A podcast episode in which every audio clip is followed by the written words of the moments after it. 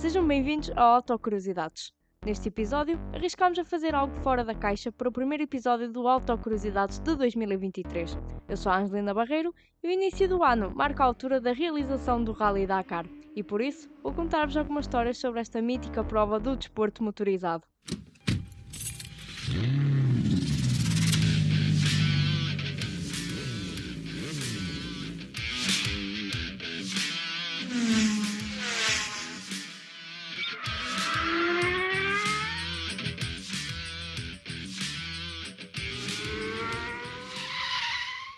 Uma das provas mais duras e mais desafiantes do mundo foi exatamente pensada em 1977, quando Thierry Sabine, o dito pioneiro desta ideia, perdeu a sua moto no rally de Abidjan-Nice, no meio do deserto da Líbia.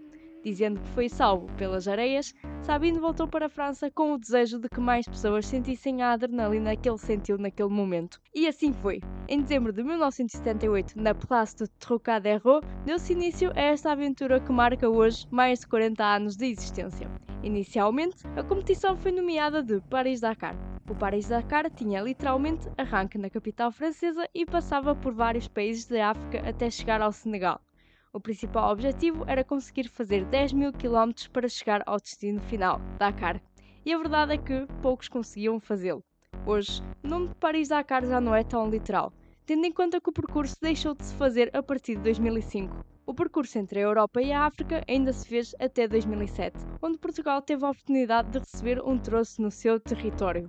2008 marcaria o início de uma mudança no que toca ao percurso geográfico da prova. A edição ia ser novamente realizada em Portugal até ao Senegal, porém, a realização decidiu cancelar a prova, um dia antes da mesma acontecer, por motivos de falta de segurança na Mauritânia, onde havia ocorrido um ataque terrorista. De 2009 a 2019, o Dakar seguiu um novo rumo e um novo nome. De Paris-Dakar a Rally-Dakar, a prova foi então para as areias da América do Sul, onde passou por países como a Argentina, Chile, Peru e Bolívia nas suas variadas edições. A partir de 2020, a prova voltaria a mudar de local e desta vez rumava ao Médio Oriente, para os desertos da Arábia Saudita, onde se mantém até hoje.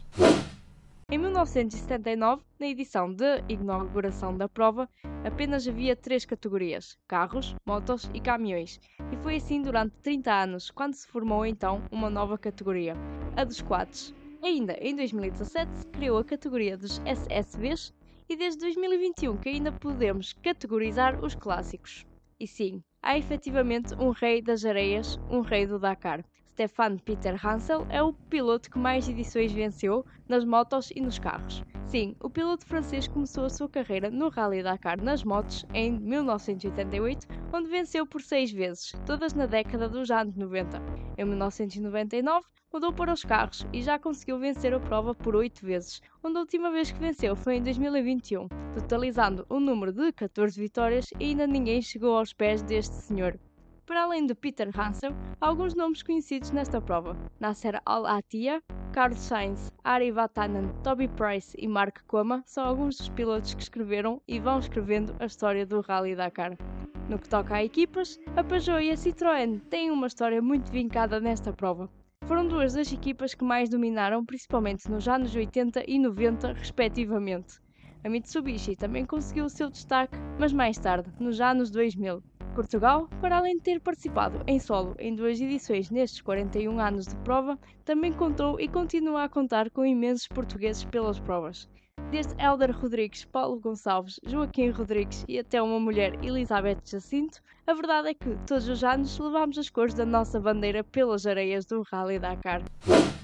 Haveria muitas edições para falar, mas apenas falarei de três do Rally Dakar que, de uma forma ou de outra, se destacaram por algum motivo. O mítico e tão conhecido Paris-Dakar deixou de se fazer em termos literais em 2004. Esta edição marca o fim de passagem do Rally em França. A prova foi dominada pela equipa de Peter Hansel nos carros e Nani Roma nas motos. Também esta ficou marcada pela estreia de Colin McRae na competição, campeão de rallies em 1995. A edição de 2006 foi especial para os amantes da prova em Portugal. Foi a primeira vez que a competição teve lugar em Portugal para o arranque da prova. O primeiro troço saiu de Lisboa para finalizar em Portimão e a partir daí seguiria para a Espanha com o objetivo de chegar à capital de Senegal. Em 2009, seguir-se-ia a mudança.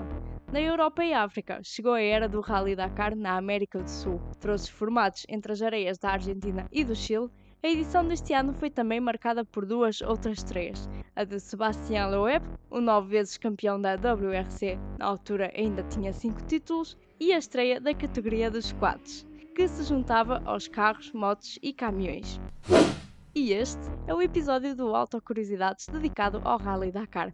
Se ainda não ouviram um episódio dedicado à Fórmula 1 nos anos 50, podem fazê-lo nas plataformas habituais.